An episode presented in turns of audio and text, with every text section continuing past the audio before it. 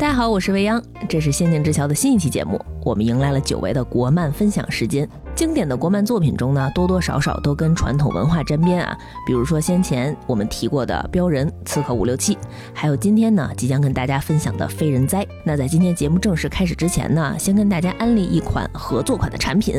众所周知，顶级国漫《一人之下五》正在火热播出中啊，碧游村里陈朵的故事正在跌宕起伏的展开。而今天我们推荐的这款产品，是由中国当代设计珠宝的新锐代表尹与《一人之下》合作推出的聚气联名限定系列。这个品牌一般写作三个字母 Y I N，就是大隐隐于市的那个隐。淘宝呢都能搜到，北京、上海也有实体店。我自己的对戒就是他家在北京王府中环的那个旗舰店里买的。咱们先说说这个气啊，这是作品里呢能够靠自身繁衍或者靠外力炼造的能量的意思。了解《一人之下》的朋友们应该知道，这部作品里蕴含了很多道家学说的元素和内涵。这个气也是道家中人体内能量的意思。作品当中呢，每个艺人的气形式都各不相同，各有千秋啊。（括弧我最喜欢小师叔）而这部非常精彩的群像作品，每个角色都在历险的过程中经历着自己人生与命运的修行，而这也是本次联名合作的主题啊，愈修行愈自在。修行是一种态度，也是作品一直想表达的人生正是修行时的主题。既是张楚岚直面真实自我，活得通透，又是闲云野鹤的王野道长出世入世的选择，还是冯宝宝致力解开身世之谜，从不放弃寻找自我的执着。这次合作的设计还挺特别的啊，很多时候看到国内的那个首饰动漫联名，都有一点点低龄刻板，比如说就用某一个视觉元素，这样。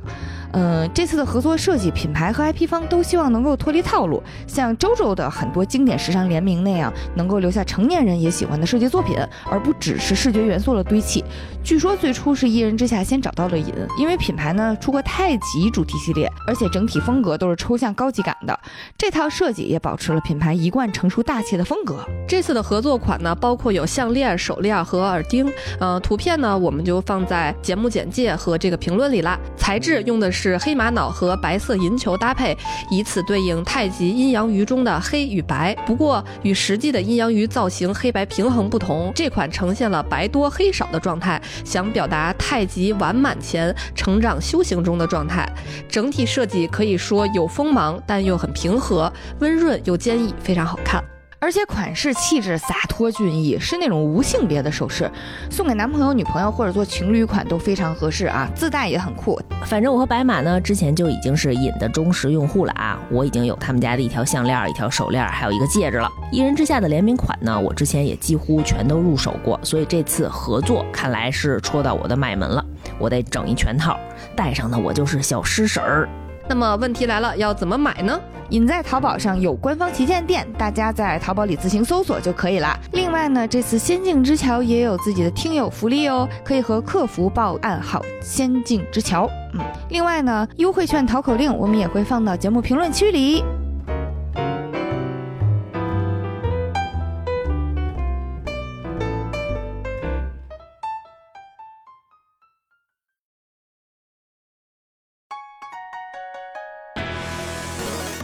好，这里是《仙境之桥》的新一期节目，我是主播藕丝泥巴白马，我是上有老下有鸟，家庭事业一头扛的精卫小羊。你难道不是上有鸟下有鸟，哪哪都是鸟的小羊吗？熟悉这个作品应该有很多朋友，嗯，不知道有多少人能够听出来我们的这个点啊？你知道我这藕丝泥巴出自哪儿吗？我是你爸是吗？我反应了一下，是这个谐音梗。然后呢，刚才说的这个藕丝泥巴，它其实是莲藕的藕啊，然后那个泥巴的那个泥啊，这是我们欧巴的网名儿，对不对？对对对对。我们今天要跟大家分享这个作品啊，是国漫里面非常出色，然后也有很多粉丝的《非人哉》。刚才我的这个自我介绍里面非常占大家便宜啊，但是其实这个不是我的原创，这是《飞人在》里人气非常旺的一个角色哪吒，他的网名啊，结合了藕藕段的藕。关于哪吒的故事，我们后面跟大家介绍啊。呃，我这个角色呢，也是一个虽然出场不多，但是很多人喜欢，而且并且我觉得和我自己非常像的。你说你和精卫像，你老公知道吗？那我可能有点扛不动了。精卫就是一个神鸟，就是这个上古传说里面采石填海的这么一个角色，然后它结合了现代的元素啊，比如说看见什么水就想往里扔石头啊之类的，然后会生很多小的小精卫啊、小鸽子、鸟，它生的是鸟蛋，好吧啊？鸟蛋，对对对。然后它的比较标志就是会把全家人都扛在头上，然后美其名曰就是把家庭和事业都要一肩挑的这么一个角色。嗯嗯，先来介绍一下《非人哉》这个作品啊。这个作品呢是条漫，而且最早应该是发布于微博上面的。嗯，哎呀，我们在准备这期节目的时候，我还好好回忆了一下最早我是怎么追的这个番，我印象很深，因为我是从第一话就开始追的。然后一查才知道，这个连载最开始是一五年的事儿，我已经追了这么多年了。我的天哪，我的天哪啊！而且呢，这个条漫其实随着它的逐渐的受欢迎，然后包括到连载到现在已经画了八百多话了，真的是一个还挺长寿的作品，真的是很受欢迎。到目前为止呢，他已经推出了自己的动画，以及推出了自己的这个各种的授权手游啊，确实是一个非常受欢迎的作品。而且呢，里面的人物也逐渐开始变丰富了起来。这个作品它的风格是什么样的？这个作品其实它最开始的一个原名不叫《非人哉》，叫什么鬼哦？但是可能因为不能有鬼吧，所以就改成了《非人哉》。而且原创的灵感啊，我怀疑应该是跟以前的一个都市传说禁令有关，就是建国之后不许成精的这个禁令啊。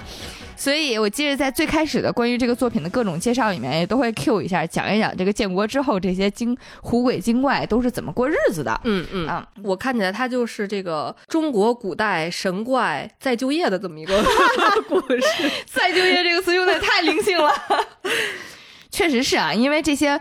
中国古代神话传说里面的各种的神话人物，就是有名的没名的，然后只有一个种族的，还是说有代表人物的，他们都出现在这个作品里面，然后并且都表现的跟我们生活很贴近，就是在。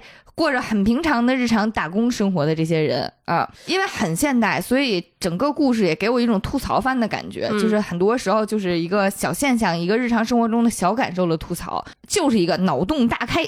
虽然它里面的角色都是一些什么古代的神呐或者精怪之类的，但是我感觉它的门槛挺低的，不是说你非得特别了解，就是必须熟读《山海经》你才能看，其实并不是这样的。我感觉就是只要看过《西游记》，你就 就可以。代入了，而且他在这个漫画里还会给你科普一些，尤其是我是看这个动画入坑的，然后他在每集的动画后面都会有一个讲解，就是给你讲解一些什么神兽啊或者《山海经》里的知识什么的，所以我觉得看这个还挺好。确实，因为这个漫画里面同样也是有的，并不是所有的出场人物都是那种特别大热门的，什么九尾狐啊，什么龙王三太子啊，并不是的，而是说会有的时候会出现一个。画的奇形怪状，你也不知道叫什么名字，然后甚至名字看起来都有一点拗口。但是呢，在漫画的左下角，他会给你标一下出自哪哪哪儿，比如出自《搜神记》，出自《山海经》，嗯啊，并且它的特征是什么样？比如说，在这个漫画之前，其实我不知道白泽这个生物哦，是的。但是他在画完一画之后，可能底下会有一个标记和介绍，是说百兽见到它都会非常的害怕，所有的毛发都会耸立起来，就由于恐惧。啊，我觉得在这个过程当中，我确实是掌握了一些奇奇怪怪并且用不上的知识，但是这些知识让我非常的快乐。而且通过他的介绍，能感觉说哪个神的法力比较高一点儿，或者你想求啥就找哪个神的，介绍的比较清楚。嗯，所以我有的时候看这个作品会感觉，嗯，尽管作者他呈现的内容是非常轻松、非常活泼、非常欢脱的，但是我觉得在他的创作之中，首先他一定是非常了解这些传统文化，然后并且从中中可能挑选了一些能在作品里面很好呈现的部分啊，所以就是尽管它看起来很沙雕，但是对于传统文化的弘扬方面还是很不遗余力的。下面我们介绍一下主要的登场角色吧。我们这个一番女主啊，叫九月，她的种族呢是九尾白狐啊，非常大厉害的一个设定啊。一般狐狸修炼到九尾，不是号称什么一条尾巴要长一千年嘛？啊，总之就是厉害中的大厉害。当然这只是传说之中的故事啊，因为我们九尾到现在也就二百多岁啊，还是一个年轻的小九尾狐。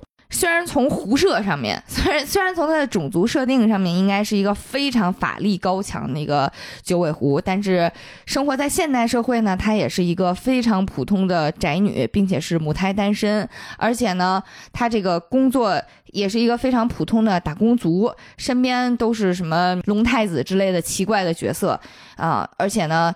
平时就喜欢做点儿方便面啊，是一个为了每月的房租水电奋斗的普普通通打工户。但是九月他也稍微有一些自己的这个法力在，就是他可以化形，就是变变成任何人和东西，这就是他们九尾狐目前还存在的这个比较特别的地方了。不过在古代吧，这个九条尾巴是挺厉害的，但是来到现代社会，化作人形之后，这个九条尾巴给九月带来了非常无限的烦恼。嗯，比如说。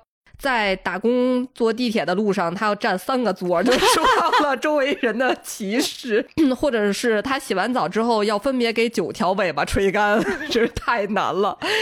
于是他就想了很多很多的方法，就是把尾巴怎么能收起来。首先，他试过给尾巴剃毛，然后就剃的像那个贵宾犬一样，就是完全没有，只有每个尾巴头有一个小圆圆毛，但是看起来就很奇怪，因为真的很奇怪。就它九条尾巴，然后每条尾巴上面有一个小尖尖，真的很像美杜莎头长在了屁股上。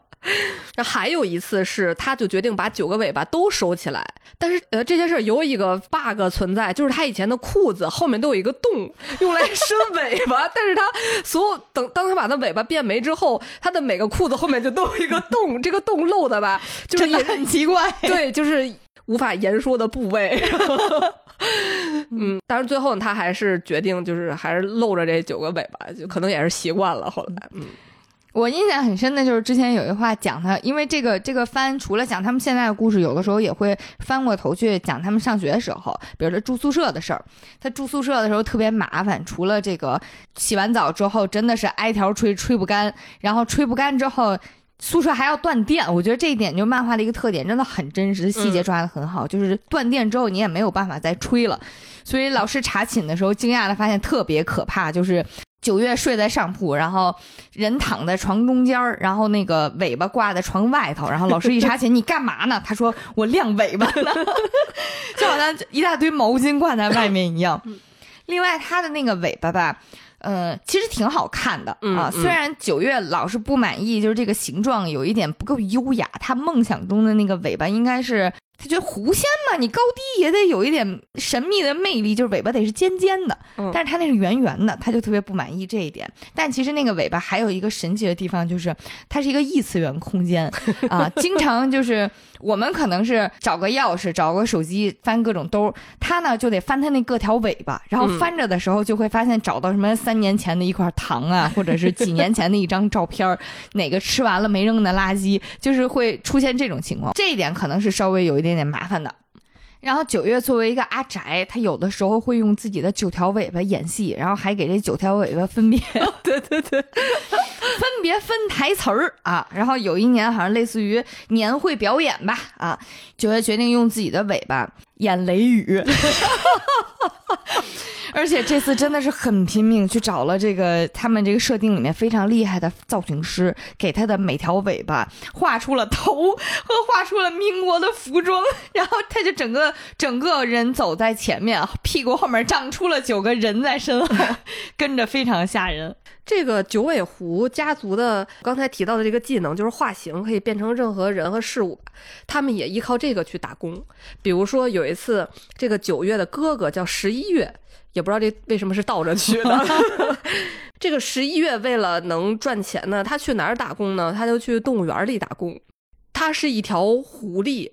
然后呢，他在动物园打工的项目是扮演一只北极狐。他说这个工作哪儿都挺好的，就是有点冷。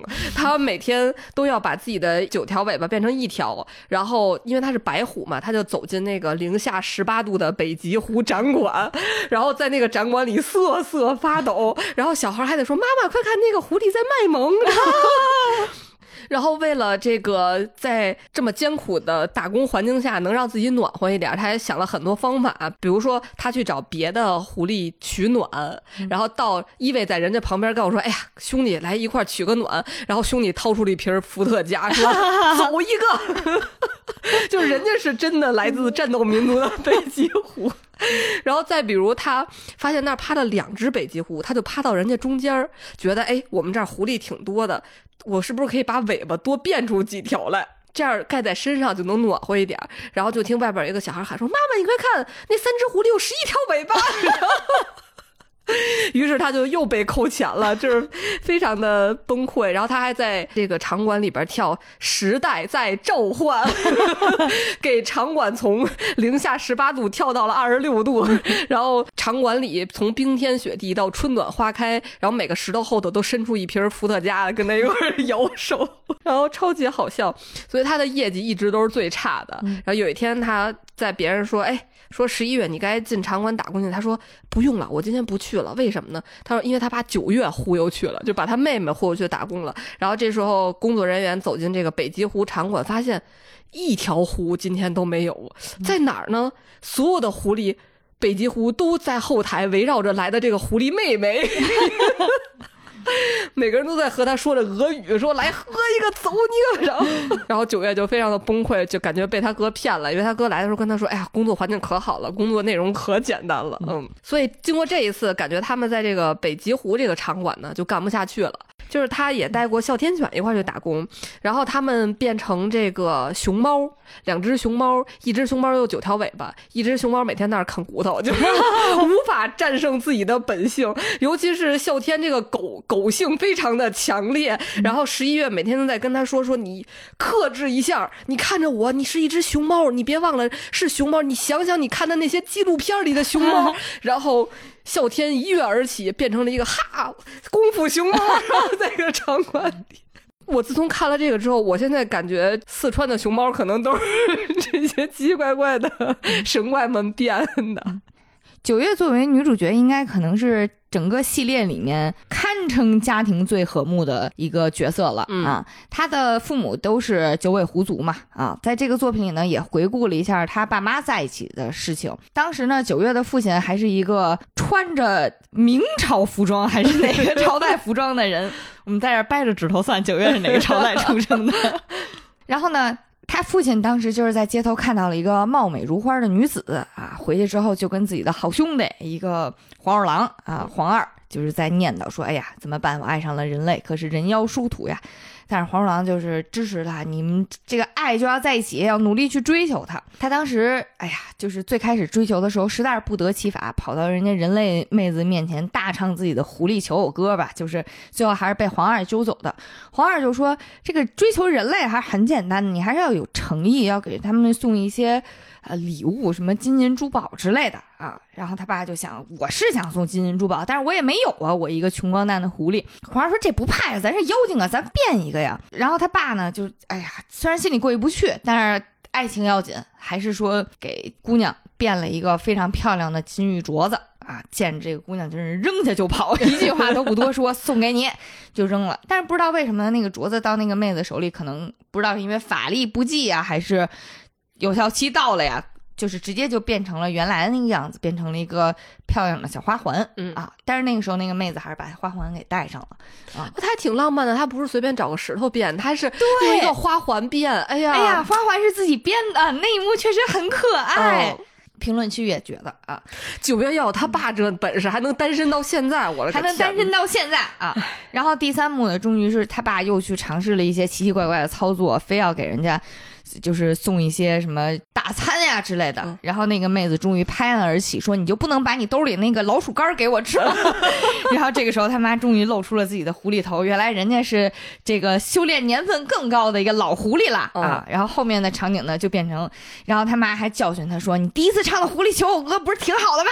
后面为什么要搞这些奇奇怪怪的操作？”后来呢就变成了黄二远远的看着这夫妻俩唱着求偶歌，嗑着老鼠干的这个 场面，就是。狐狸的感情真是太奇怪了。你看爸妈恋爱的这个过程就多么顺利且浪漫。嗯，你看九月在他这个祖奶奶妲己 女士给他安排的这些相亲，一次比一次奇葩。比如说给他安排一个外国郎相亲，然后两个人九月不会跟人家说外语，因为他的英语说的不好。然后后来发现了正确的交流方式，就是当两人都在说 嗷呜嗷呜的时候。两个人就可以交流的非常的顺畅，瞬间把自己狐狸头就给崩出来了。对对对，然后所以大家就看街上一个狼头和一个狐狸头，俩人不停的非常开心的一直嗷嗷嗷。嗯，九月虽然自己是一个母胎单身，然后并且真的是万年单身这么一个人设，但是他身边的优质男角色真的是不少、嗯啊，尤其是他的官配 CP 敖烈啊，这位龙二代 啊，虽然截止到目前八百多话，连张人脸都没有，但是依然是大家认为就是非常优质的龙二代啊。敖烈呀，就是这个原先他是一条小白龙，但是呢，它用火把龙王父亲的这个夜明珠给烧了，所以他就被贬了。被贬之后，是观音把他变成了一个白龙马，最后驮着唐僧去西天取经。然后他现在已经取完经回来了，但是他爱上了当马的感觉，爱上了当马和吃草，然后所以他现在时不时的就会把自己变成马的形象。嗯，他喜欢马喜欢到什么程度？就是他自己有的时候房间里面能看到贴的都是什么美丽母马的这个招贴海报啊，收藏了很多相关写真集啊。我觉得敖烈这个角色就特别有意思，他的人物设定，比如说他随时会吐海鲜，因为当他张嘴的时候，你会发现这个龙的嘴里是连接着大海，然后所以他就有一些。嗯、很神奇的使用方法，比如说大家一块吃饭的时候，他就给大家吐一锅海鲜，然后或者是有一次这个九月，他们觉得哎天气好热呀，说这个天气就应该去海边啊，然后于是就让这个龙张嘴，他们就跳到嘴里去 潜个泳。我记得最离谱的一次是敖烈说：“哎呀，你们做饭呀，做饭，那我带点海鲜给你们。”然后从嘴里就是真的是张嘴伸手，然后掏出来了一条鱼。主要是掏出来之后，他打眼一看说：“哎，老张，对不起，不好意思，抓错了。”然后又把那条鱼给塞回去了。然后又随手又抓了一条不认识的放出来了。当时我就想起来那个段子，就是说小美人鱼是怎么在海底区分哪些贝壳是朋友，哪些贝壳是胸罩的。这可能是龙一族的这个特点，就比如说这个敖烈，他有个妹妹叫龙女，然后龙女跟大家一块儿出去，在车上晕车的时候，她一吐就会吐一车海鲜，然后每个人从车上下来都带上好多海鲜。然后说回来，为什么敖烈啊，这个龙二代是九月九尾狐的这个 CP 呢？是谁给他们绑定的呢？其实最开始就是九月的这个祖奶奶，这个妲己女士给他们绑定的。这个妲己没听错，就是《封神榜》里那个妲己啊，曾经有颠覆一个王朝的能力。就是有一次，这个敖烈是跟着九月回了一趟家，你也觉得挺奇怪的，同事之间没有什么关系，你为什么要跟人家回家呀？然后一眼就被这个祖奶奶妲己给看上了，说：“哎呀，这个好龙二代呀！说你要是跟他好了，肯定就是是以后的生活会非常的幸福。”在妲己的想象当中，哎，以后九月就生活在海底，有吃不完的海鲜，然后看不完的海景，然后和敖烈睡在一起的时候，这个床分两部分，九月这部分大概是一米八，然后敖烈那个部分长三米五，因为敖烈是一条龙，要整条龙睡在床上。嗯，所以这个祖奶奶妲己呢，就一直想撮合他们俩，希望他们俩能够在一起。嗯，最开始呢，就是妲己跟敖烈打招呼的时候还是非常慈祥的啊，上来就说：“哎呀，小伙子，你是那西海龙王三太子对吧？哎呀，好久没见你爹了，你今年多大？两千岁还是三千岁呀？青年才俊呀，有没有女朋友啊？哎，你别害羞，真的，你喜欢谁你就跟我说啊。”当时敖烈也没见过这阵势嘛，就说：“哎呀，真的没见那个，谢谢阿婆啊，没考虑，没喜欢的姑娘。”然后妲己听到没喜欢的姑娘之后，当场就暴走了，獠牙也露出来了，就一直冲着九月喊：“你到现在都没有搞定这条龙二代吗？” 九月当时就已经崩溃了，嗯，因为我觉得这个妲己阿婆她。就觉得我一身的本领，我只是年纪有点大了，要不然我早自己出去，什么人我搞不定啊！说你作为我的传人，你怎么到现在也没有成功呢？这太没有用了，就这种感觉。而且在妲己的幻想里面，你但凡有我一点的本事，现在我就已经成为了龙宫里的贵妇了。身边有一群虽然上了年纪，但是依然在称霸各海的这个霸总龙 围绕着他。敖烈这个角色真的是从一开始就在，然后到现在他一直顶着一个龙头，就唯一一次，其实他有过露脸的时候，但是那个露脸露的很奇怪。刚才说到敖烈，他曾经人生当中有一段非常重要的经历，就是去西天取经啊。也是因为这个原因呢，他和原来的取经几人组关系也很好啊，所以呢，后面就会出现，比如说八戒来看他，嗯。八戒这个人设啊，你别看他变成人之后帅是挺帅的，但是和西游保持一致，就是依然是一个还挺好色的浪荡男子、嗯啊。那天呢，正好这个为了招待八戒，他们俩一块儿都去了九月家啊。九月可能当时正好出去买东西了。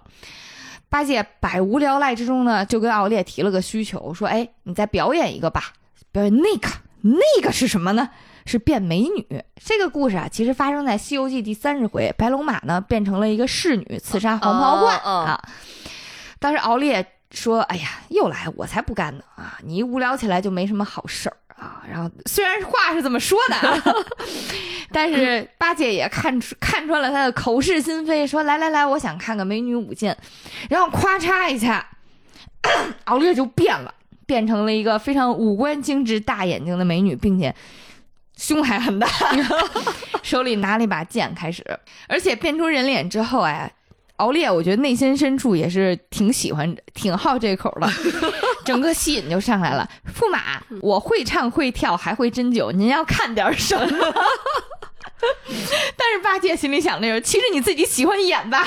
哎呀，两个人就越演越入戏啊！这个敖烈给他倒酒，驸马呀，你莫伤我性命，我来替你把盏。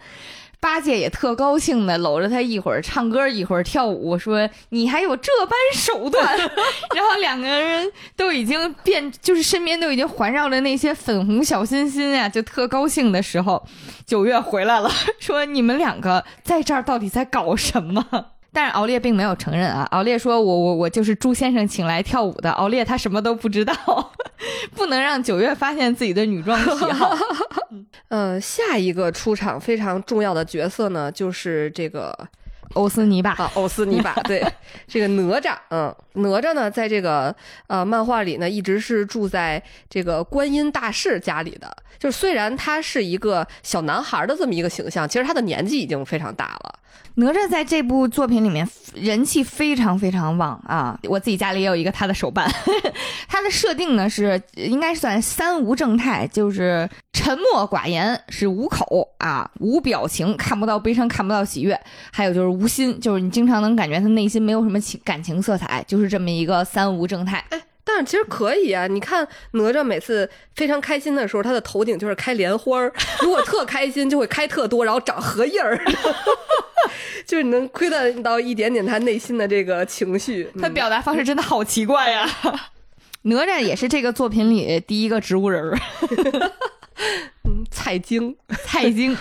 哦，我感觉这个漫画里大家的设定，好多人就是自带食材，比如说你看敖烈就是自带海鲜，然后哪吒动不动就撅胳膊给人家吃，因为他整个人是莲藕做的嘛，嗯。所以当这个哪吒遇水，就会长出更多的莲藕和莲花。就比如说是这个哪吒转到这个精怪们上学的这个南天门小学，呃。当第一次上游泳课的时候，还有两个女生在那个泳池里聊天，说：“哎，你听说了吗？那个班里转来一个新的同学，什么什么特别逗。”然后就看他们后面飘过了一丛非常茂盛的 莲花和那个莲叶，就特别好笑。嗯，尤其是我看到有一集是这个木扎，就是他哥哥，就是老操心说他弟弟怎么这个人生大事怎么办，但是也没法给他介绍女朋友，他就跟别人的构造不一样，于是就研究这个莲花是怎么授粉的。在这个作品里啊，哪吒的原生家庭其实是跟嗯《封神榜》里面的设定是一样的，嗯跟呃同样是跟自己的父亲托塔李天王关系极其恶劣。除了二哥木吒之外，还有他的大哥金吒、嗯啊，人如其名，金吒，金光闪闪。金光闪闪，不灵不灵，非常英俊，而且他的这个不灵不灵是实体不灵不灵，头旁边三百六十度立体环绕着一大堆金色的星星，啊，是属于那种就是心情一旦低落，星星会掉在桌子上的那种星星，啊，然后除了这个家庭之外呢，其实按照《西游记》里的设定，他还有一个妹妹叫地勇，尽管是他妹妹啊，但是已经比他要高很多了，但是这个角色呢。在作品里面，主要承担的是犯点讨厌，然后欺负别人也被人欺负的这么一个作用。不过最重要的家庭成员啊，也是给哪吒留下了巨大心理阴影的角色，就是他的父亲李靖。而且呢，不同于很多哪吒作品里面。会直接把他和他爸之间那种非常虐心的、非常残忍的关系给抹掉或者改编掉的这这种方式，因为大家也都知道，其实，在后来的那个魔童降世版本的哪吒里面，直接变成了好爸爸和好儿子之间这种父慈子孝、奇奇怪怪的父慈子孝的关系。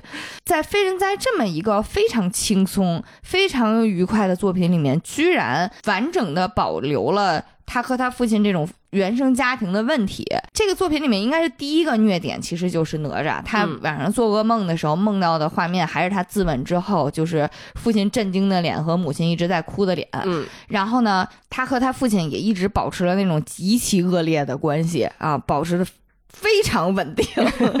但是他这里就是因为还是比较轻松搞怪的这么一个漫画嘛，所以他对于哪吒和他爸的矛盾，其实展现还是属于那种。呃，熊孩子去整蛊家长的这么一种方式，可能也更容易让大家接受一点儿。嗯，就比如说有一集非常好笑的是，就是他给这个托塔李天王的重要的人设是。秃头，所以一直会用这个非常珍贵、特别不好弄来的一个生发剂。然后哪吒只要他爸有这个生发剂，他就会给偷来。然后偷来之后，他还说：“你看用半天，这生发剂根本没用，因为他爸一直用，也没有怎么长过头发。”于是他就当着这个九月和敖烈的面，咵嚓就都倒在他的头上了。于是他就开始不停的长啊长，长莲花 喷哦，然后长得满房间都是头发。于是他们就给他剪。发现剪完之后还会长，而且哪吒是那个画的那种大眼睛，特可爱，就像那种很漂亮的小妹妹一样，就是特别长的头发。于是他们就想到了一个终极的方法是什么呢？找来的除草剂，因为哪吒是植物，于是他们就给哪吒撒这个除草剂。哎，终于这个头发终于不长了，没有了，然后哪吒也死了。可能是什么百草枯之类的。我我记得还有一集是几个孩子们一块堆雪人儿，大家各自堆嘛。啊，当时哪吒呢堆了一个非常栩栩如生，仿佛就就要细节有细节，要神韵有神韵的一个托塔李天王。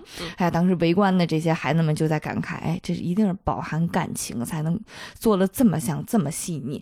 然后发现堆完之后，哪吒当场变身了三头六臂形态，然后一个金刚圈砸过去就把李靖砸塌了。不过说到这儿啊，就是我其实觉得这个作品在这种情感方面，它还是留了一些空间的。因为尽管我们现在看的条漫，大家可能就是图个乐，要轻松一点，但它当它保留了这些真正值得探究的人物内心和他的背景故事之后，未来这个 IP 它如果想要延展更深层次的故事，比如说做做动画片儿或者是做动画电影的时候，它就有故事可讲了。我觉得这也是他很聪明的一点，嗯。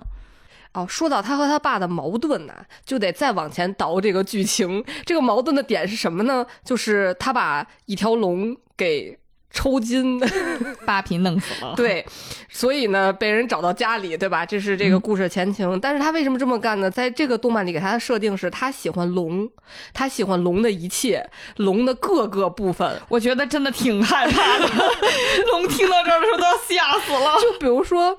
他一直爱玩的一个游戏就是翻花绳儿。他翻的那个花绳是什么呢？就是他上回抽的那个龙筋。然后有有一话特别好笑的是，敖烈吧，他那个脚会定期的脱落。然后本来他的脚脱落了之后，九月以为是他给掰下来的。后来这个敖烈说不是，说我们这个脚会定期掉，然后我们还会长新的。说这个脚没事儿，你就给我，我还能卖。在网上说这个龙脚，我感觉龙身上都是宝啊，是吧？这个网页写的是正品龙角整只，假一赔十，镇宅辟邪，滋补养生，自然脱落，就差写壮阳了。但是只脱了一个，说另一个怎么办呢？说这个敖烈就让九月给他绑一根绳儿，把他的脚蹬下来，就有点像拔牙那种感觉。结果没成功。九月说没事儿，我找一人帮你。然后就找来了敖烈最害怕的哪吒，然后让哪吒用那个混天绫，反正门关上了，只发出了惨叫声，反正也不知道怎么着就拔下来一个角。然后哪吒超喜欢这个龙角，就每天都在看这个龙角，就特别开心。这是前情。然后之后有一天，九月走在街上，看到了哪吒在卖西瓜。哪吒说：“我打算自己想赚点钱。”九月不明白，说：“你为什么要赚钱？”说：“你你怎么开始卖西瓜了？他的西瓜是怎么做的呢？”他说：“哪吒说，你买一个吧，我给你现摘一个好的。”就是哪吒在吃西瓜。就是一种嫁接吧。这 是他吃完西瓜之后，他的头冒出来的就不再是莲花和莲叶，是这个瓜秧儿，然后长长长长到地上会结出现结出大西瓜。然后他说吃吧，可新鲜了，水可足了。说我给你切一个。九月没有办法，九月说那好吧，那我就吃一下吧。然后哪吒切完之后，九月一吃是藕味儿的。反正最后死活讹了九月十块钱，但是没有办法，就只有十块钱。哪吒每天上课就在想，钱不够呀。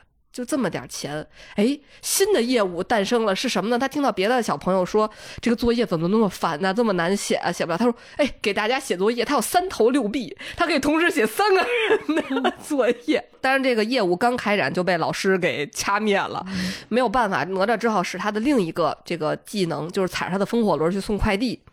但是他刚开始呢，就是一味的图快，就是所有的快递。因为他能从天上飞嘛，甭管你是十层还是二十层，都能直接给你从窗户 哐当一下把窗户撞破了给扔进去，然后送蛋糕，蛋糕在后边飞，有小狗还跟着吃，然后送到人家那蛋糕都已经有一半没有了，然后给人家送狗，然后就牵着那个狗绳在天上，那小狗都快啊就就被勒死了，所以他收到了一万个差评，就是收到差评差评差评差评，他就很崩溃，然后但是没有办法。为了挣到钱，他就开始改变自己。比如说，他在飞的时候给小狗三头六臂，还给小狗美容，然后 人家收到就很开心。然后不管什么大件儿的，什么大冰箱什么的，一个小孩都搬着就给人家送。这个哪吒就等于变成了这个快递的这个五好员工。然后有一天，他发现九月就是外面下着瓢泼大雨，然后九月有一个特别重要的文件，但是没有人接单。哪吒说：“没事儿，我给你送。”他就冒着大雨，然后把这个文件裹在怀里，然后去送这个快递。这时候好多弹幕都在说：“你要不卖藕粉呢？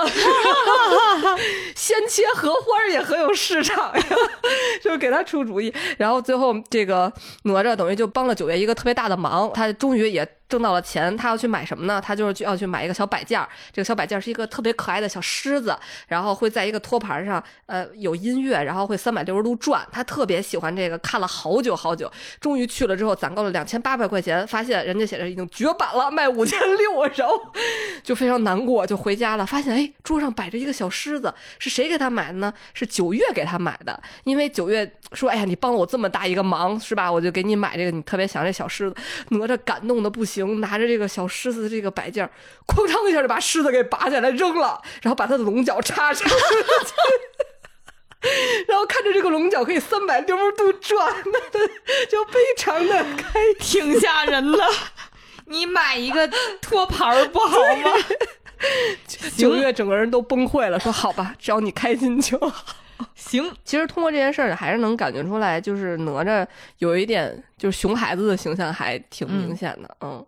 我觉得哪吒这个熊孩子的这个表现，其实从很早很早就能感觉出来。比如说他和九月的这个第一次相遇，就刚开始看的时候，因为出场顺序嘛，就是先看到九月这个一番女主嘛，然后再看到哪吒是上这个南天门小学，就觉得他们俩之间可能交集不是很多。毕竟他的设定是一个上班的，一个上学嘛。但是后面有一话说到他俩的这个相遇，还是又心酸又感动。这个是九月刚刚毕业，就是一个很中二的这么一个阶段，然后他有一天。呃，出现在街头，然后比如说站在街头，然后风吹过，他还在想说：“哎呀，今天的风儿甚是喧嚣啊！”都是这种类型的中二独白。然后走在街上，他就想：“我今天要找一个工作。”于是看见电线杆子重金求狗的边上贴着一个。英雄帖招聘九尾狐，哎，他说这个很适合我呀，他就摘下来了。然后这时候他就感觉到了一股杀气。九月那时候太中二了，就是你说他感觉到杀气，我老觉得是他自己脑补的。在这条街的尽头走来了一个头上梳着两个抓阄的小男孩儿。这个小男孩说：“是你接了我的英雄帖吗？”他说：“对呀。”说：“好，恭喜你应聘成功了。”他应聘的是什么呢？是这个哪吒吧？他的哥哥木吒。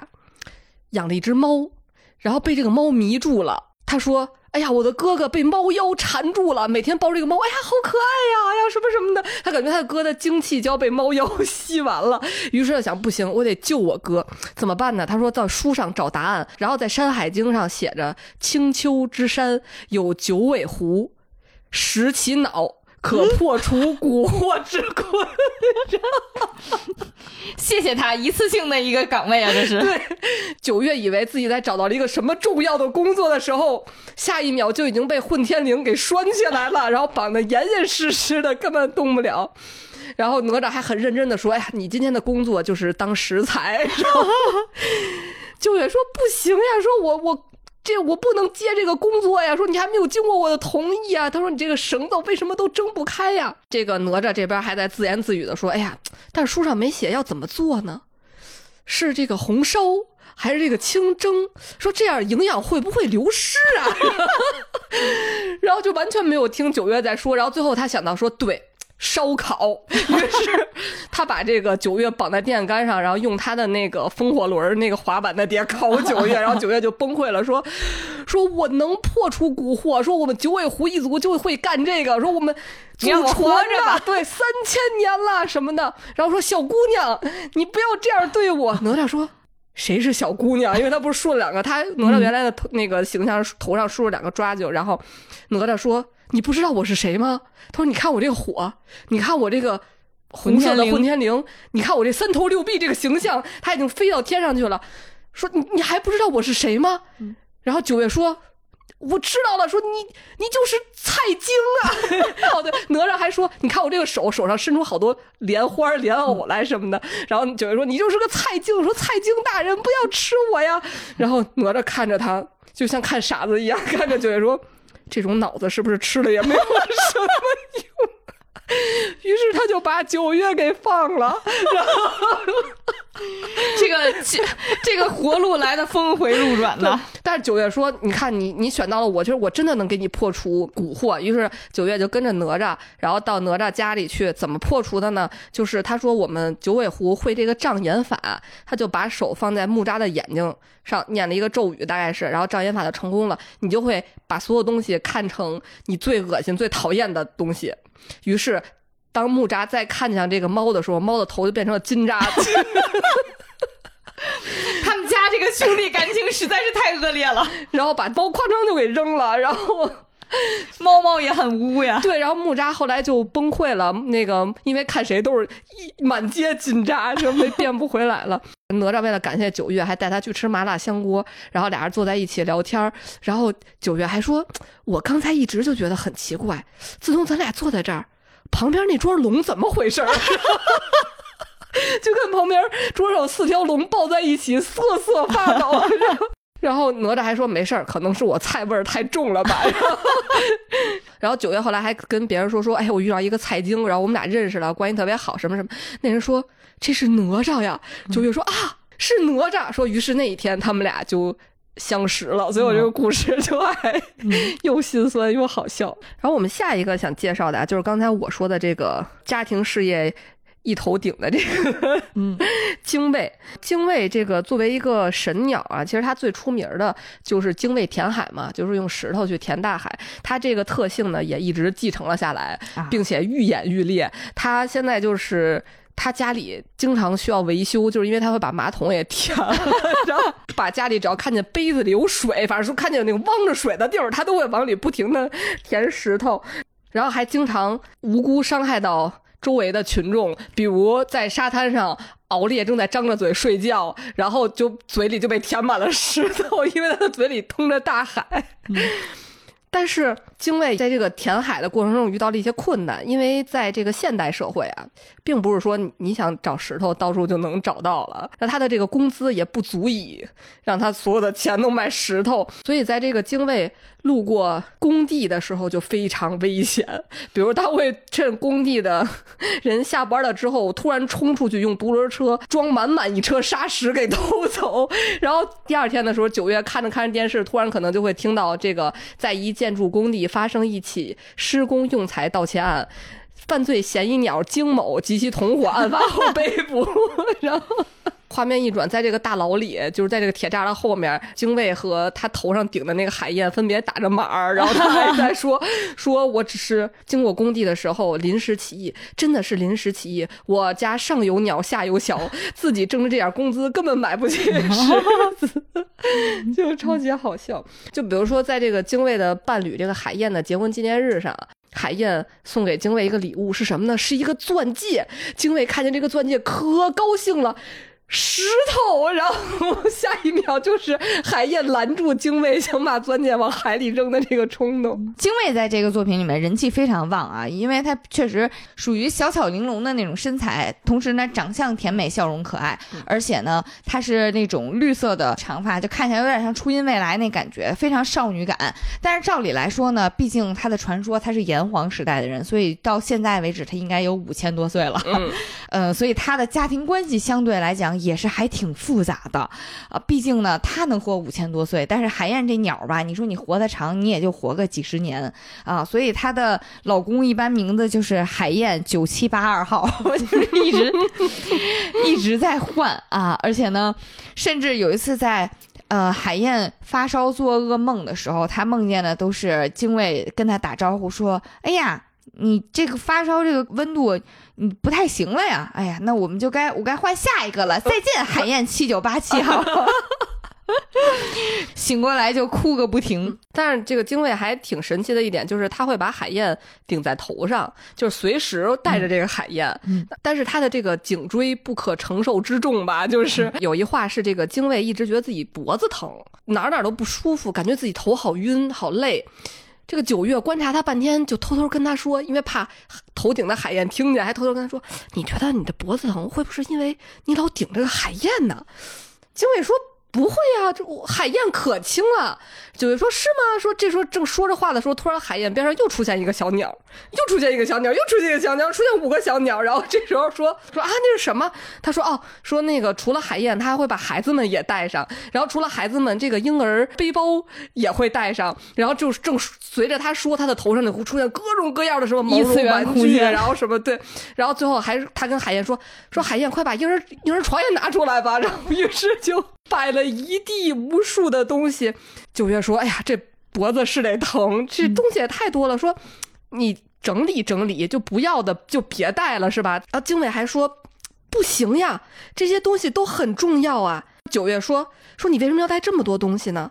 然后精卫就说这些东西都不行呀，说你看这个小熊，这是老三最喜欢的小熊，你看这两块破布是小十七最常用的毛巾，什么号越来越大了。说说你看还有小三十八第一次用的尿不湿，这多有纪念意义，这都怎么能扔呢？他这五千多岁的神力就用在这儿了。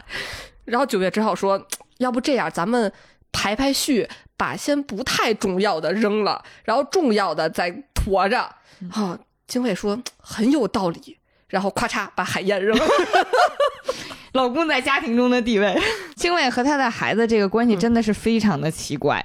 就是我觉得设定里面可能是结合了鸟的生殖特性，是一次一次能下很多蛋，所以每次呢，这个精卫其实他们家的家庭是极其庞大的。嗯啊，之前有一次印象很深的就是精卫来拜访九月啊，但是呢，就突然想起来，哎呀，就怎么就空着手来了呢？没带东西。哎呀，突然就不知道从哪儿掏出来。每个手五个蛋啊，然后就说：“哎呀，我带了蛋啊，没事儿，我我们刚刚努力了一下。”你是怎么努力的？大家就很想知道。然后还有一次呢，是又是精卫跟九月说：“哎，我来拜访你啊，我这次做了蛋黄酥，给你送点去。不过呢，人有点多，我今天带着孩子们来的啊。”九月说：“没事儿，我就喜欢带孩子。”然后就招待精卫来，结果一开门呢。就被精卫的孩子们撞倒了。下几幕，这个格子里面就没别的东西了，一张脸淹没在一群鸟和一群蛋当中，啥也看不见。哎呀，那个精卫就摸着孩子们，就跟着九月就说呀：“说没事，你尝尝我这蛋黄酥。”然后九月也就在一片鸟海中就摸呀，摸着一个东西就塞在嘴里。哎，这蛋黄酥 挺不错的。精卫就说：“蛋黄酥还在我手里啊，你吃的是什么呀？” 哎呀，感觉对于精卫来讲，就是区分孩子和食材也是一个挺难的一件事儿。不，有一集特别可怕的是，精卫说让九月帮他照顾照顾孩子，九月说可以啊，没问题。然后精卫来了，带着两袋蛋，然后跟九月说啊，就这两袋，一袋吃，一袋照顾，你选哪袋都可以。九月就疯了，然后，哎，这个设定我太喜欢了。就是除了好笑之外，我其实觉得精卫这条线，也就是从创作观念上来讲，真的是挺前卫的。啊，就是完全没有那种想象当中的母慈子孝或者是夫妻和睦。尽管他们夫妻是挺和睦的，但是就是夫那么多，然后孩子那么多，食材那么多，就是感觉整个这个设定其实是很颠覆性。只不过他每次其实讲的故事都让你觉得很轻松，嗯这一点真的是飞人哉这个作品里面很强的特色，就是它的整个设计和设定其实是非常非常独特的。这个作品里面的上古大神，除了精卫之外，还有一个你都想不到他能出场的角色，就是刑天啊。哎呀，这个刑天真的是我小的时候的在神话里面非常浓墨重彩，并且心理阴影的一幕。这个刑天呢，也是一位非常出名的上古战神了啊，跟皇帝大战的时候，真的头都被人砍了啊，居然还能用身体继续战斗。这个以乳为眼啊，然后呢以肚脐儿为嘴。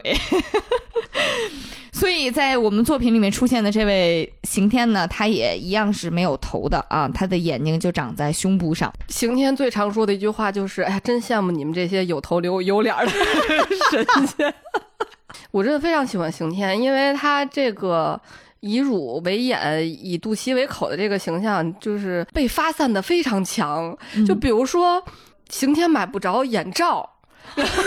然后他到那个卖眼罩的那个店去，然后那个店员小姐姐给他找了好多都不合适，然后小姐姐就很神奇的说：“哎，我给你找这个就合适。”她拿来了一个女士内衣，然后穿在刑天的身上，完美的遮住了眼睛。然后，但是这个场面就有一点点变态，就是一个光膀子的刑天躺在床上，然后身上有一个女士内衣。而且，你如果你到刑天家里的话，发现他的阳台上晾的都是各种各样的内衣，就是他的眼罩。而且他真的觉得那个就是眼罩，因为就是他还会把这个送给九月当礼物。呃，特别好笑的一句话是，就是夏天的时候吧，他就是穿衣服，比如说要露眼睛还比较方便。但是冬天你穿羽绒服，如果你剪个洞什么的，你就会冷。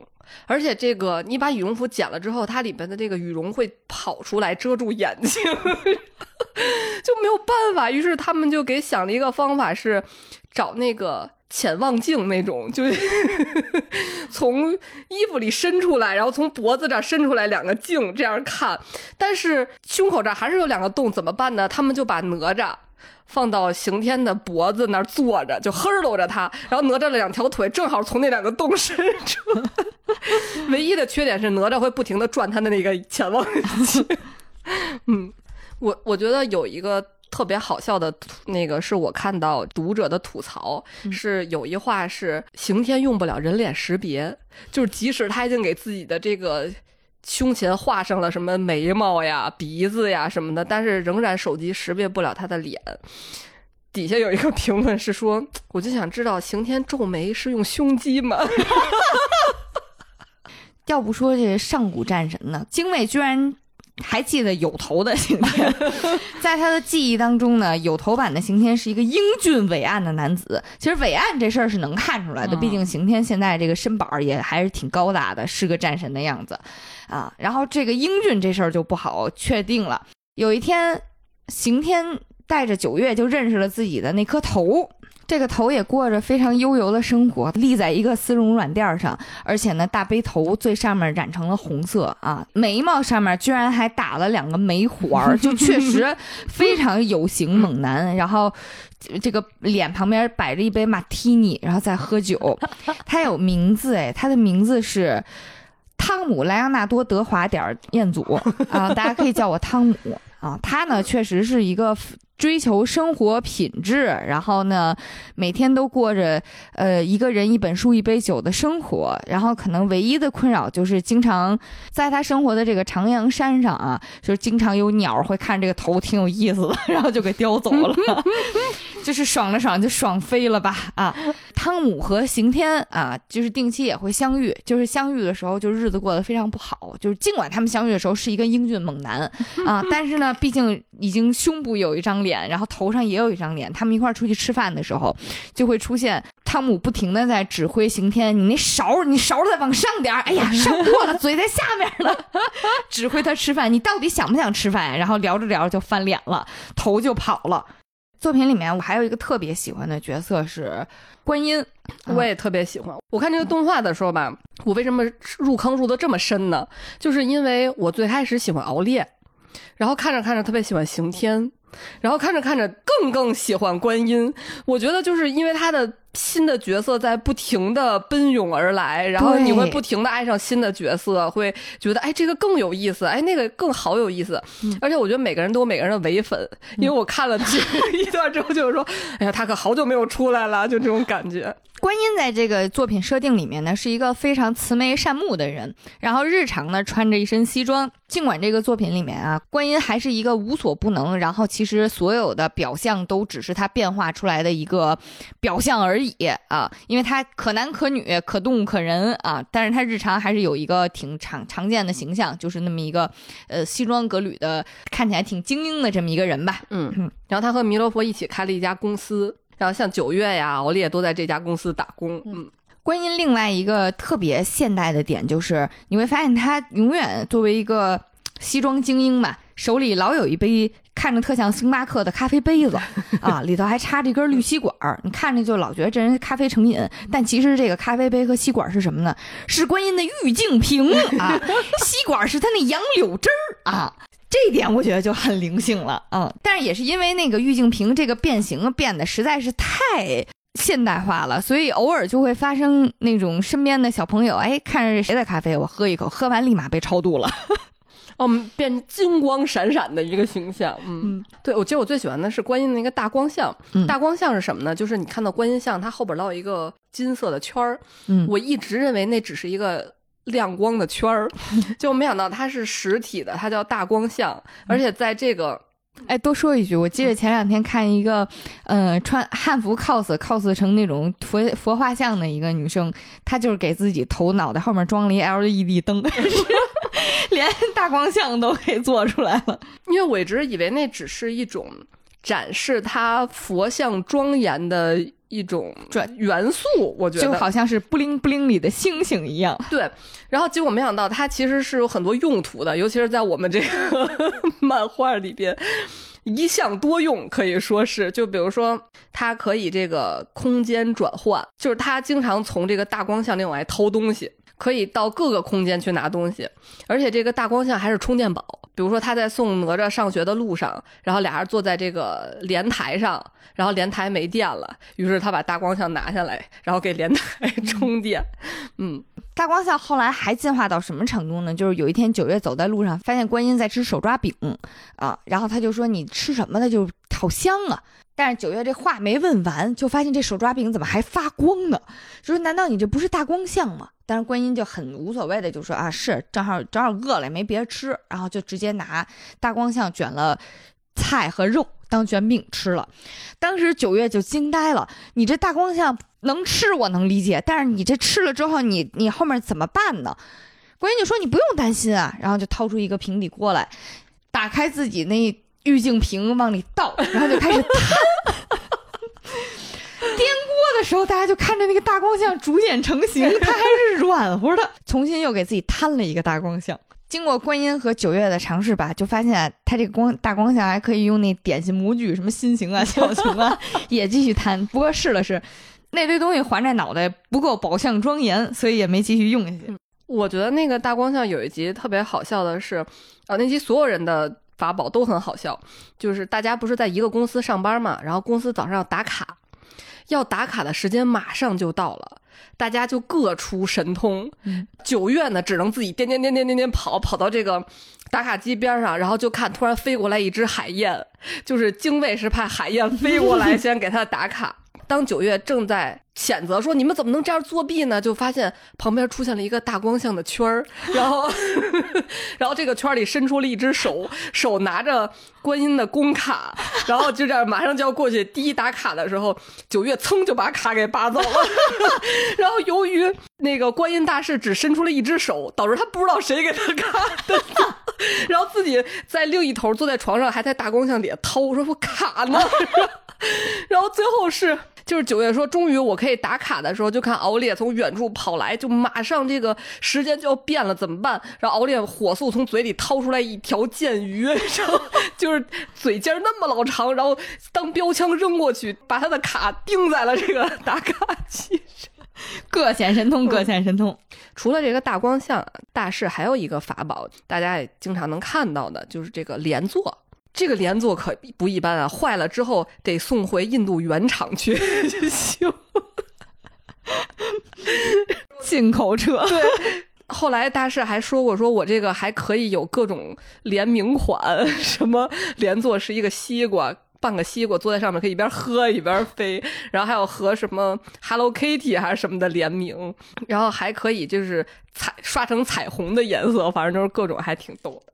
我对观音大士印象很深的两个故事啊，一个是他会梦游，就是夜里他会突然以这个盘腿坐，背后还有个大光像的这种佛像的姿势，然后就从房间里飞出来了，然后就飞出窗户去了。这时候，在他家住的熊孩子哪吒就会把窗户关上，然后大师就回不来了。第二天，大师再一睁眼，发现自己在南极，周围全是企鹅。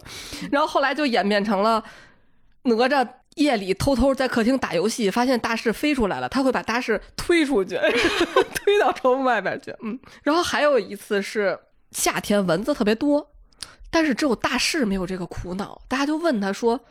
为什么蚊子不去叮你呢？然后大志说：“只要你内心平静，就不会有蚊子来咬你了。”然后当大家聚焦在它的大光像边上仔细看的时候，发现每一个飞到大势边上的蚊子，只要靠近大光像，就会蚊子后边自己出现一个大光，就是被度化了已经。还有一个观音的情节，我我觉得非常现代。就是有一天九月去看观音的时候，突然发现这个观音正好在把他的在世间的各种化身往回照，类似于整合一下团队吧。然后除了各种各样的人之后，突然发现还有海量的猫咪，每一只猫咪都长着就是佛光普照的那个观音的眼睛。嗯，这个九月当时特别震惊，说为什么你会有这么多猫呢？然后其中一个观音猫猫就说啊，因为现代的年轻人都需要靠猫来拯救。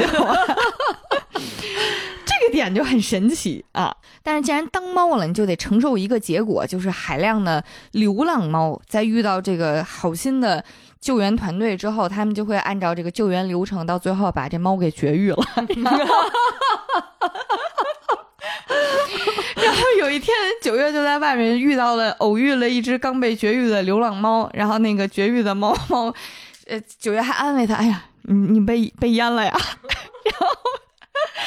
观音猫猫就表示说：“啊，没有关系，这个肉身什么的都是虚幻的，都是我这个佛法的一部分。”说完就非常飘逸的走了。九月就在后面看见这个麻醉背景的猫 腿还在打颤。哎呀，这一幕实在是太有趣了。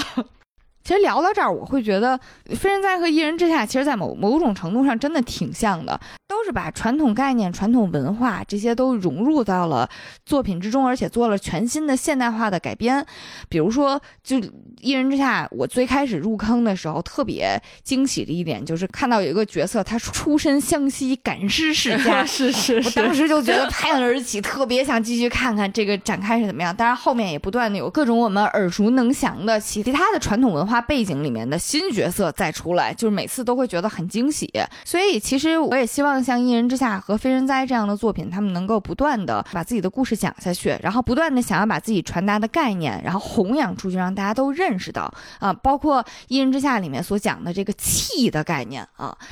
也是这次尹和一人之下他们合作款产品的这个核心，做出非常优秀的设计，然后把这个概念包裹进去，我觉得真的是一件非常好的事情。嗯，而且我觉得是可以把这个喜欢的作品带在身上，我觉得是一个很酷的，而且是可以做一个社恐跟非常有的聊的一个事情。嗯，对，就是戴的不仅是一个非常有设计感的漂亮的首饰，它也同样是一份对于传统文化的认可，对于优秀作品的深刻的喜爱和支持。呃，另一个其实也是我们男主之一啊，是一个笨蛋美男，啊就是哮天啊，就是哮天犬的那个哮天。嗯，他的人形态真的挺好看的，挺好看的。大眼小脸，然后非常热情又直球的一个男孩子。要不然怎么一下就征服了，一见钟情，征服了这个九月呢？嗯，就是在在九月真的是中二时期，上初中的时候对他一见钟情，就是当时啸天呀，正是迎风默默流泪、嗯啊，这一幕简直是太打动无知少女心了。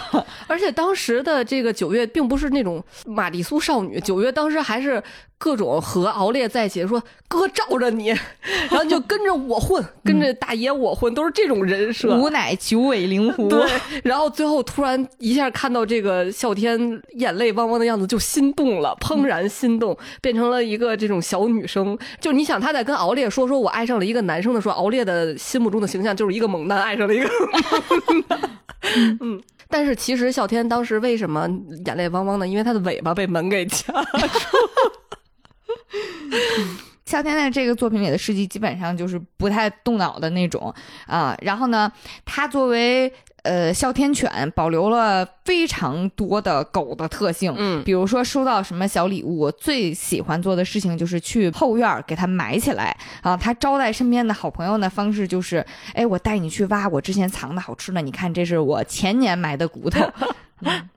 而且是的，而且它是一个非常有自我管理意识的狗。嗯比如说，它每天就非常自觉的会出去遛自己，然后每天六点准时来到它的主人这个杨戬的床前，以这个把人踩死的力度把杨戬给叫起床。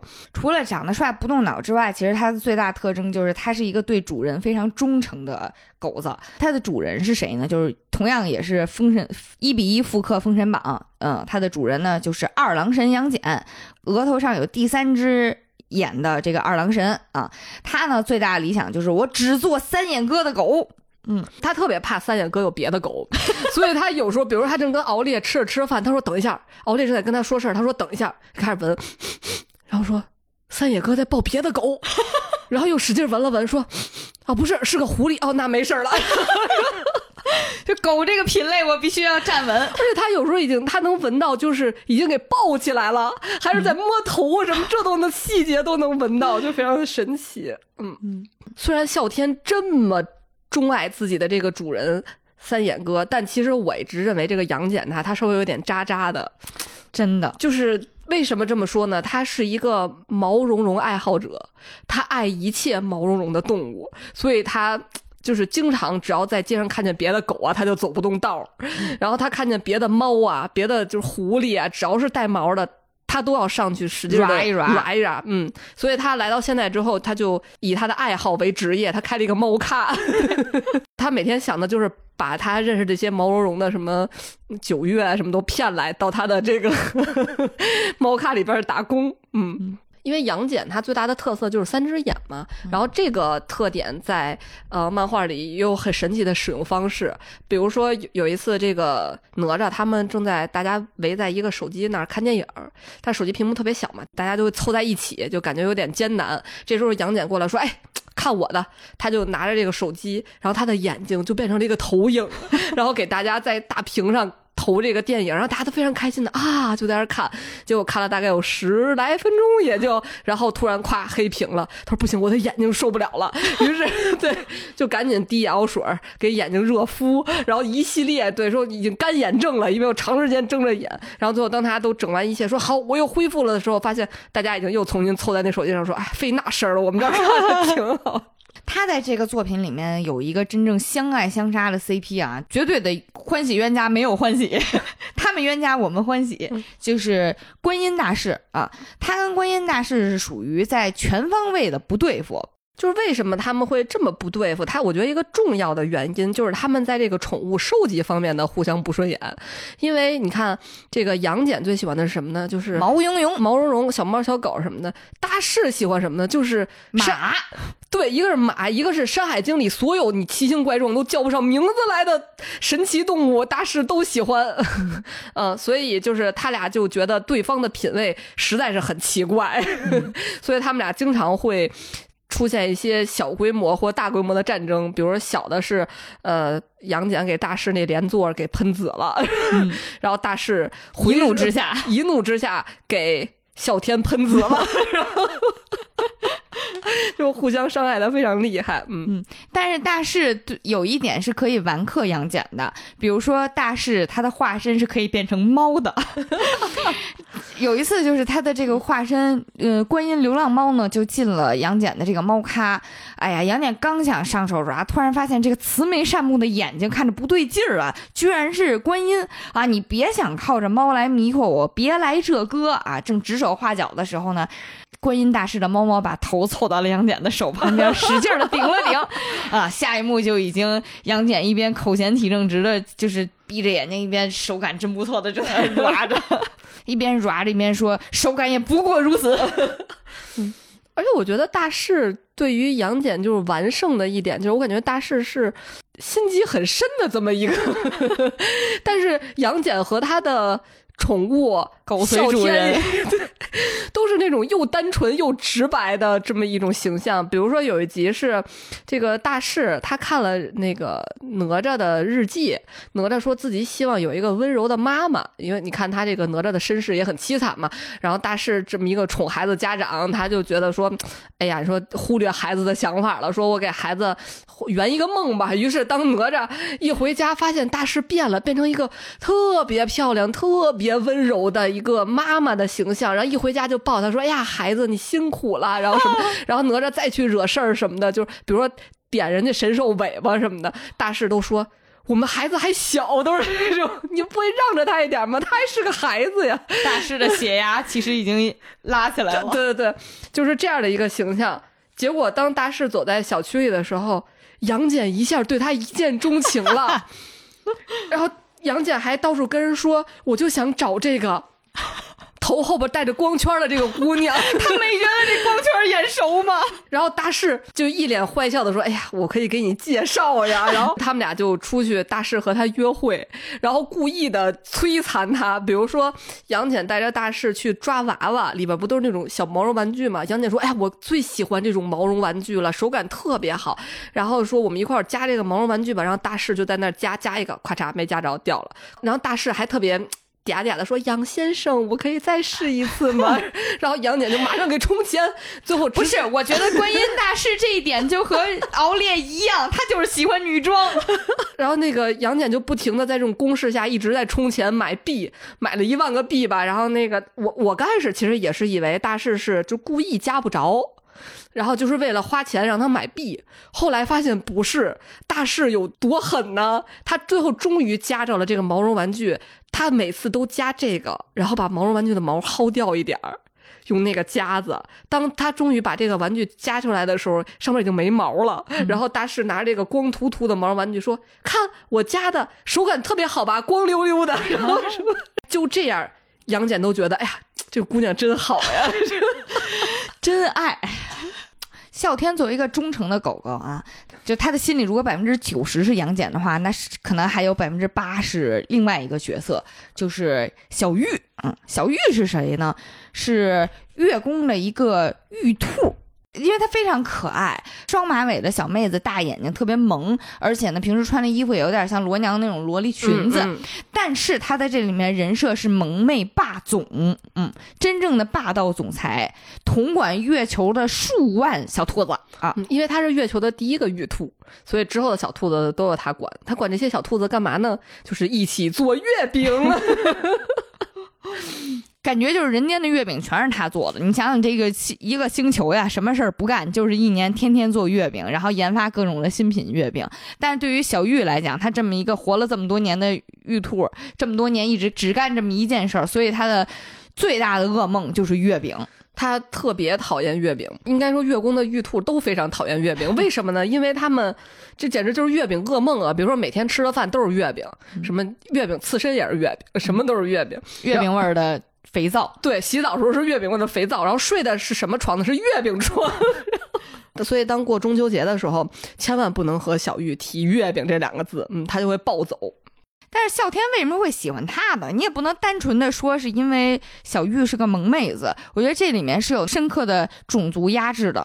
因为其实哮天犬的设定是中华细犬，这个细犬的种类其实就是人类为了培养出来捕猎的，尤其是捕猎小兔子这种生物，所以他对于小玉的爱。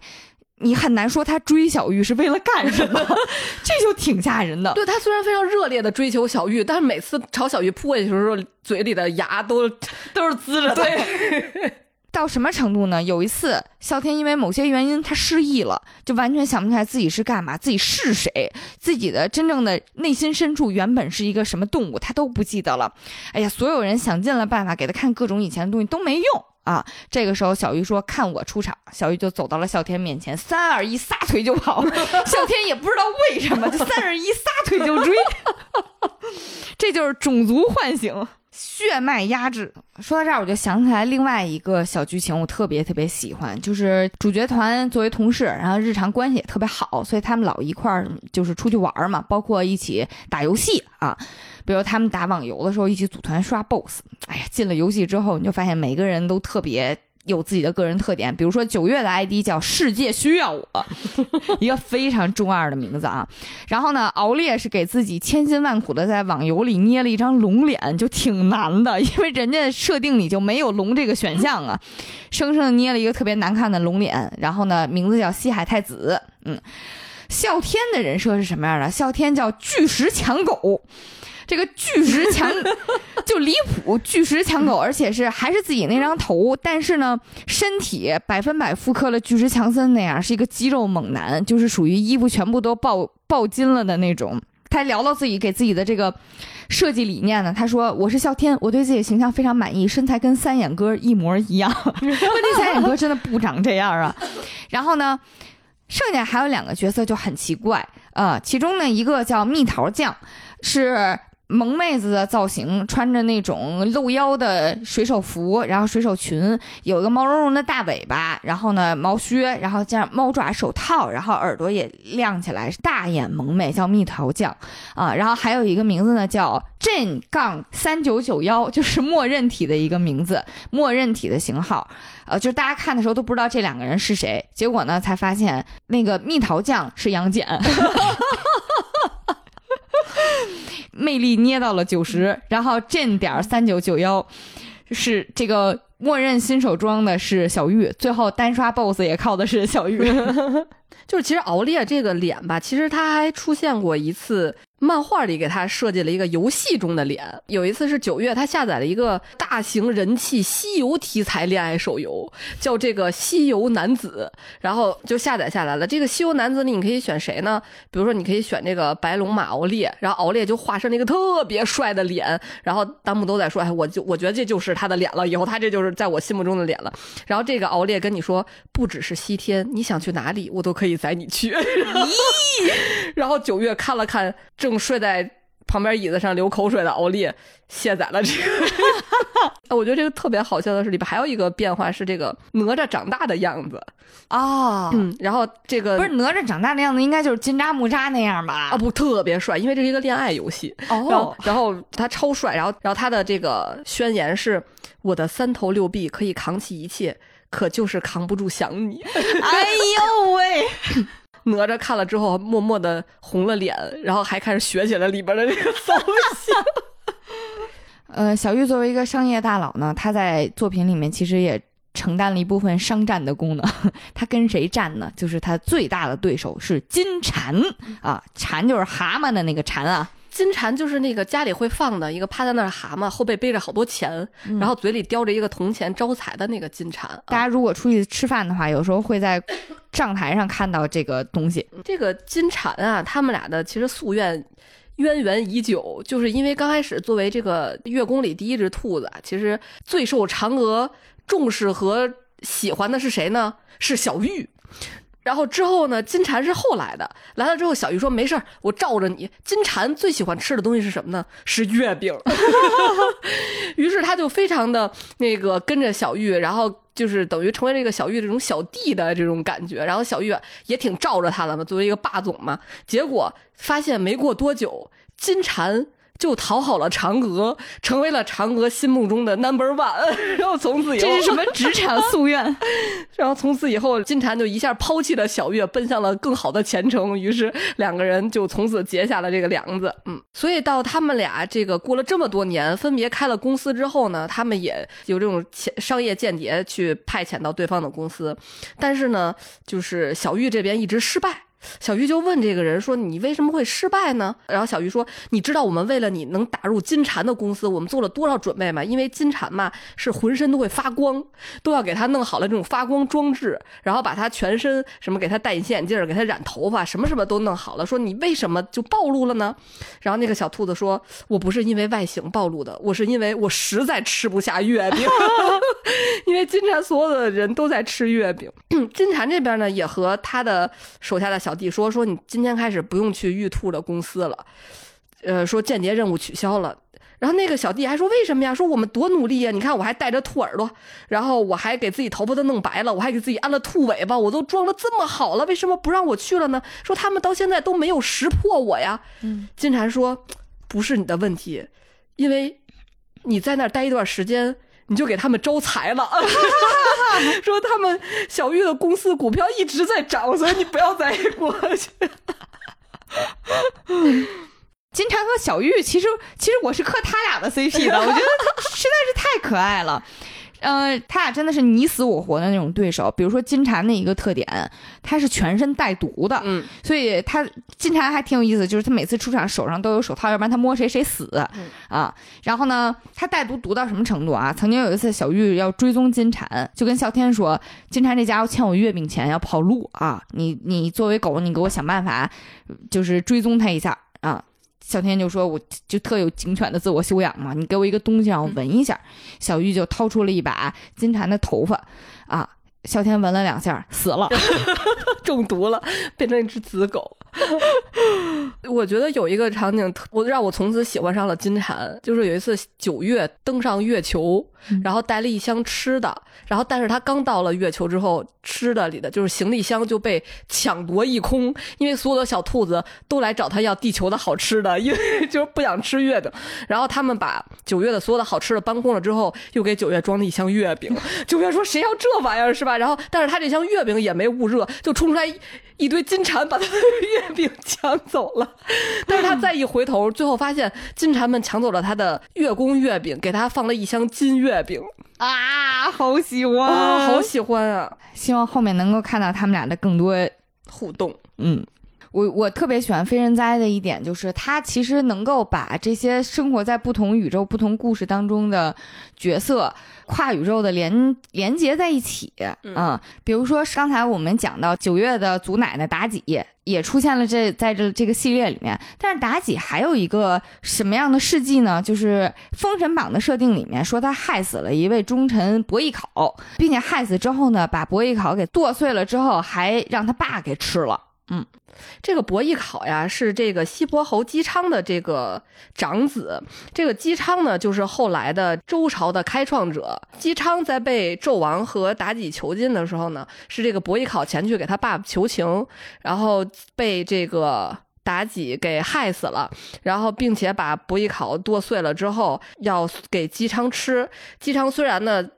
知道这个是他的儿子，但是没有办法，为了活命，他还是吃了。等他回到了他自己的封地之后，然后就吐了三只兔子。嗯，传说是，所以为什么叫兔子呢？其实就是他吐出来这个东西是他的儿子变的。嗯，所以是兔子。嗯嗯，为什么又说到这儿呢？就是你想想，兔子又跟我们刚才讲的哪个角色有关系？就是后来伯邑考作为。玉总的手下又出现了在了这个作品里面，并且又遇到了，呃，重回人间体验这个人间滚滚红尘回来谈恋爱的妲己啊！妲己是在人人群当中一眼看出来这个小男兔子很眼熟啊，他不是我害死的伯邑考吗？而且伯邑考因为被弄碎了，后来变成兔子之后，他是三只兔子。伯邑考也一眼就看到了妲己，他就觉得这位姑娘好生面善，我对她一见钟情啊。但博弈考原来就是对对妲己好像是有一点这个嗯啊，然后这段孽缘就持续到了这个非人哉的设定里面。妲己这边是非常害怕的，但是伯邑考那边呢，是三兄弟分别看到妲己，都觉得这姑娘好面善呀，哎，她就是我梦中的女神呀，于是就继续开始追求妲己，妲己都要吓死了。这一段剧情我也非常喜欢。除了去跨了这个宇宙之外啊，其实观音他们家也聚集了三个孩子，除了哪吒之外呢，还有红孩儿和龙女。嗯，这三个孩子之间的关系啊，真的是挺奇妙的。比如说红孩儿最开始见到哪吒的时候，他以为哪吒是个小女孩儿，嗯啊嗯，所以他深刻的暗恋上了哪吒，但是又因为哪吒是个三无正太，他真的很懒，他不想解释，所以他就没有解释 啊。然后呢，就是红孩儿真的是被这个高冷的哪吒给征服了，他就发现这个女孩子她又好看。啊、而且性格又沉静温柔，不爱说话，她还这么能打，哎呀，我好喜欢呀！然后有一天呢，呃，这两个孩子就一块儿去池塘玩儿，结果一下水之后，发现他是个男孩子，具体他看见了什么我们也不知道，但是但是红孩儿就泡在水里，看着岸上的哪吒说：“你怎么长了这个呀？” 哎呀，然后他的一段少男情缘就这么破灭了。然后呢，在这个三个孩子里面的现代设定中啊，哪吒和龙女都是学渣，然后只有红孩儿是个非常好，就是成绩非常好的好孩子，所以就经常出现就是龙女需要红孩儿各种帮他写作业或者考试之类的。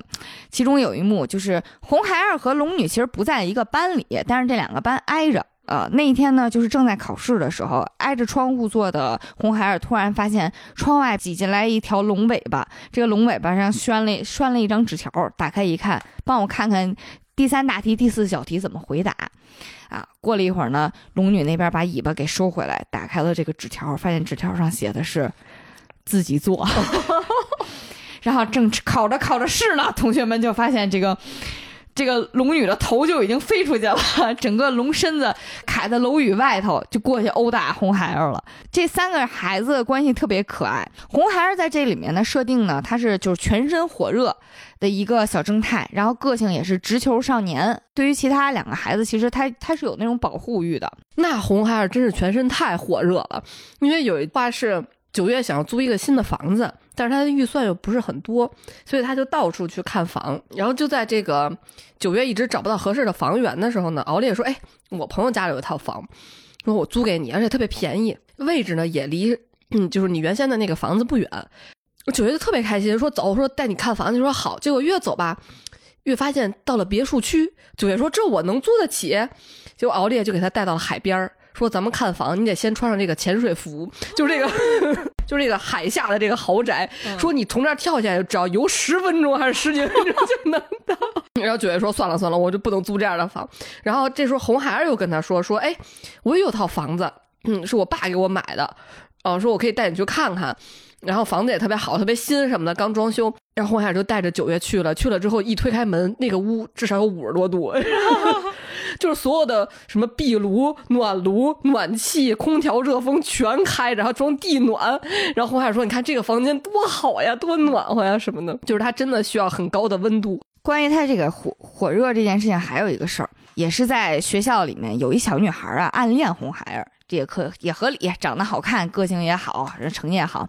然后呢，那个小女孩就琢磨着，哎呀，这个当时好像也是个小节日，说我要送红孩儿一个礼物啊，我给她做一块巧克力吧，我得用点心。她做了一块巧克力，做的特好看，做了一心形的，然后还给她留了一张纸条，哎，纸条写可直白了，就是红孩儿，我喜欢死你了。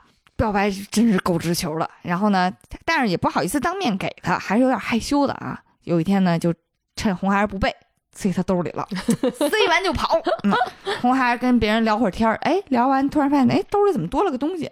但是当他掏出来的时候，巧克力都已经化了。然后他就发现自己满手的黑呀、然后这个黑上面还有一个看不清楚的字，这纸条就是烂的只剩一个字了，写的是死。我还是吓坏了，为什么会有这种校园霸凌情节呀？龙女也曾经有一段小小的校园恋情啊，就是真的是有一天上学的路上，就发现龙女打扮的特好看，小淑女，啊，就问怎么了？她说：“哎呀，学校里新来了一个外国转学生，长得非常的可爱。然后他还跟红孩儿形容的是，是他没有穿裤子的那么一个学生。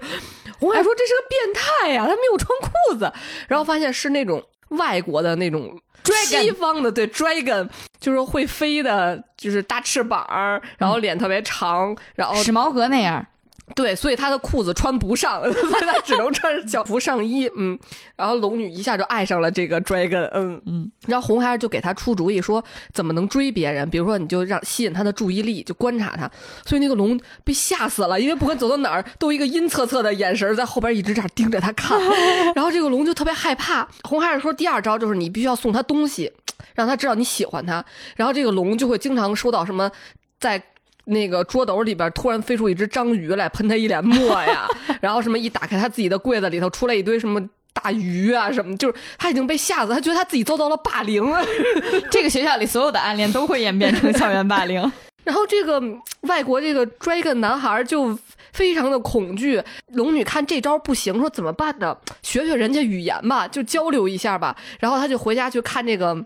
西方的龙语言，结果他学的学艺非常不精，因为这个书上写的都是一些嗷嗷嗷嗷这种吧，但是是声调不同，意思不同，他不知道。然后他西方龙说的是中文呀，声调不同，意思不同。然后终于有一天放学了，就剩那个 dragon 男孩在屋里，龙女把他堵着了，然后男孩就特别恐慌，然后这个。龙女说，就开始熬，意思就是我想和你交朋友，但是熬出来的是我想和你决斗。然后，然后 dragon 同学破窗而出，飞着就跑了。那龙女这个时候就想，你别跑呀！她也化身一条龙，然后嗖嗖嗖的在那个云里追人家，好像就真的是必须逮着你和你决斗。最后还是，哎，这个西方的龙啊会这个法阵。然后通过法阵 给自己移走了，然后回家去就跟妈妈哭说：“说我已经好像是在学校 遭到霸凌。”龙女这个暗恋是怎么结束的呢？是第二天 Dragon 男孩来学校变成了人形，但是变成人形特别帅的一个小男孩，金发碧眼，特别阳光，就浑身都不灵不灵的。龙女看他就说：“你谁呀？你怎么变成这样了？” 你一点都不好看了，然后就就不喜欢他了，然后愣把人家那个照片里那个男孩的脸抠掉，贴一个龙脸在上。龙女看到人形的那个小男孩之后，嚎啕大哭，跑回来跟红孩儿哭诉说：“我暗恋的人他变成了猴啊！” 这段恋情就这样无疾而终。这套这这个《非人哉》里面，大家的这个爱情都还挺神奇的，就是完全不合常理。比如说，烈烈就喜欢马，他觉得母马好看。然后呢，这个龙女就喜欢龙啊，人脸就都没法看啊，就还挺尊重设定的。这个作品里面出现过的各种角色实在是太多了，然后而且也经常有非常亮点的，比如说财神、麒麟，还有月老。这几个角色我都非常喜欢啊，尤其是月老啊。尽管在《非人哉》里大家都是社畜，非常讨厌工作，但是月老真的是一个勤勤恳恳，希望能把大家都给拴上线的一个特别可爱的小男孩儿。但是月老因为他内卷呀，有丘比特老来跟他抢活。真的是丘比特正要拔剑去射谁的时候，月老一个飞踢就把这个丘比特给踢飞了。在这个非主线人物里面，你你最喜欢谁？嗯我最喜欢的其实是一个特别小的角色，就是这个玄武四大神兽里面啊，就是青龙、白虎、朱雀、朱雀、玄玄武里面那个的玄武。对，那个玄武，我觉得他特别逗，就是他有很多神奇的小点，比如说，呃，我看了之后我才知道玄武它是一个龟和一个蛇。在绑在一起的那么一个形象嘛，但是他经常会被大家给混了。他说，只要我到一个地儿长期的睡着，醒来背上就会驮一个杯，但是他那真的不是我，他说我不是驼背的。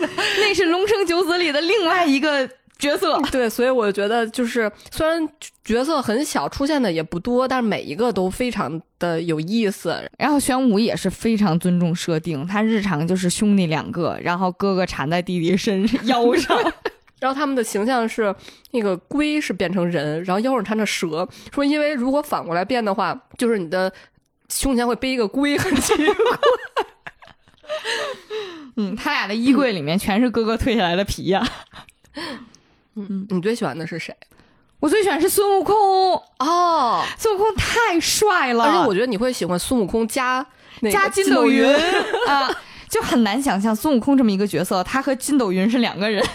然后筋斗云有一点像他养的这个小宠物一样啊，日常他也会遛云彩。这个筋斗云也会像像所有的其他小宠物一样，在天上看到美丽的云彩就会围着人家绕圈儿。然后孙悟空就很生气，第二天去宠物医院说：“哎，你们能给云彩做绝育吗？”然后他的那个筋斗云宝宝呢，又是一个救急吃货，就什么都爱吃。有的时候紧急孙悟空要出门的时候，忽然发现变成了一朵红油云彩，就是因为他刚才背着他偷偷出去吃红油火锅去了。但是哪吒特别喜欢筋斗云，嗯然后在筋斗云在哪吒那儿住一会儿之后，再还给孙悟空就瘦了，因为他自己留了一坨，特别搞笑。嗯。除了我们刚才说的这些啊，其实飞人哉已经在不断的拓展自己的角色版图，比如说传统的神灵系列，什么呃牛郎织女啊，或者是水神啊，火神啊，嗯，然后雷公电母呀，嗯这些都在陆续的出现。然后，并且呢，像传统的呃，像《西游记》和《封神榜》里神话里的角色也在逐渐的出来。像我们刚才讲的这个大师兄、二师兄，还有永远大家看不见的沙师弟，都在非人哉里面逐步的在展现，就是让我们能始终保持着一份期待吧。我最后想说，因为白马是他是和漫画入坑嘛，然后我是看动漫入坑的，然后我之后又去看了漫画，我觉得两个还是稍微有一点点不同的。嗯，我觉得大家就都不耽误，都可以看看。而且我觉得动漫有一个特别逗的地方，是因为它有配音嘛。像里面的这个某日星君，就是那个大公鸡变的这个神，漫画里的呈现方式是别人的对话框是圆的，他的对话框是带锯齿儿的。然后在这个动漫里，你就会听见他说话是这样啊啊，就是这种鸡的声音，嗯，对我来讲啊，飞人哉非常好的一点，其实还是它能把传统文化里面那些在我们看来可能已经过时了的、老了的部分，逐渐重新再带入年轻人的视野，然后重新再给他们新的故事。尽管其实我们的文化里面比较保守，然后尤其是对于传统经典的颠覆，经常是持有一个很。很不赞同，然后甚至是很抵触的态度。这一点，其实，在六小龄童老师每次点评《大话西游》的时候，都能感觉出来啊、但是，呃，我觉得始终要铭记的一点是，任何一个 IP，它只要足够大的话。都会有各种各样的解读加入进去，各种各样的解读和改编，去丰富这个文化和 IP 的内涵。我觉得在这一点上，可以说非人哉是做的非常非常出色的啊！也希望这个系列能不断持续下去，包括呢各种大家对于传统经典和传统文化的颠覆性的解读创作都能够源源不断的出来。嗯，哎呀，终于讲了这个我最喜欢的国漫之一的这个废人哉啊！为了共襄盛举，让更多的人喜欢它，我准备了两套今年的二零二三年的这个废人哉的日历，嗯，想送给大家。我们之后会在听友群做一个抽奖的小活动。呱唧呱唧，大家要积极参与哦。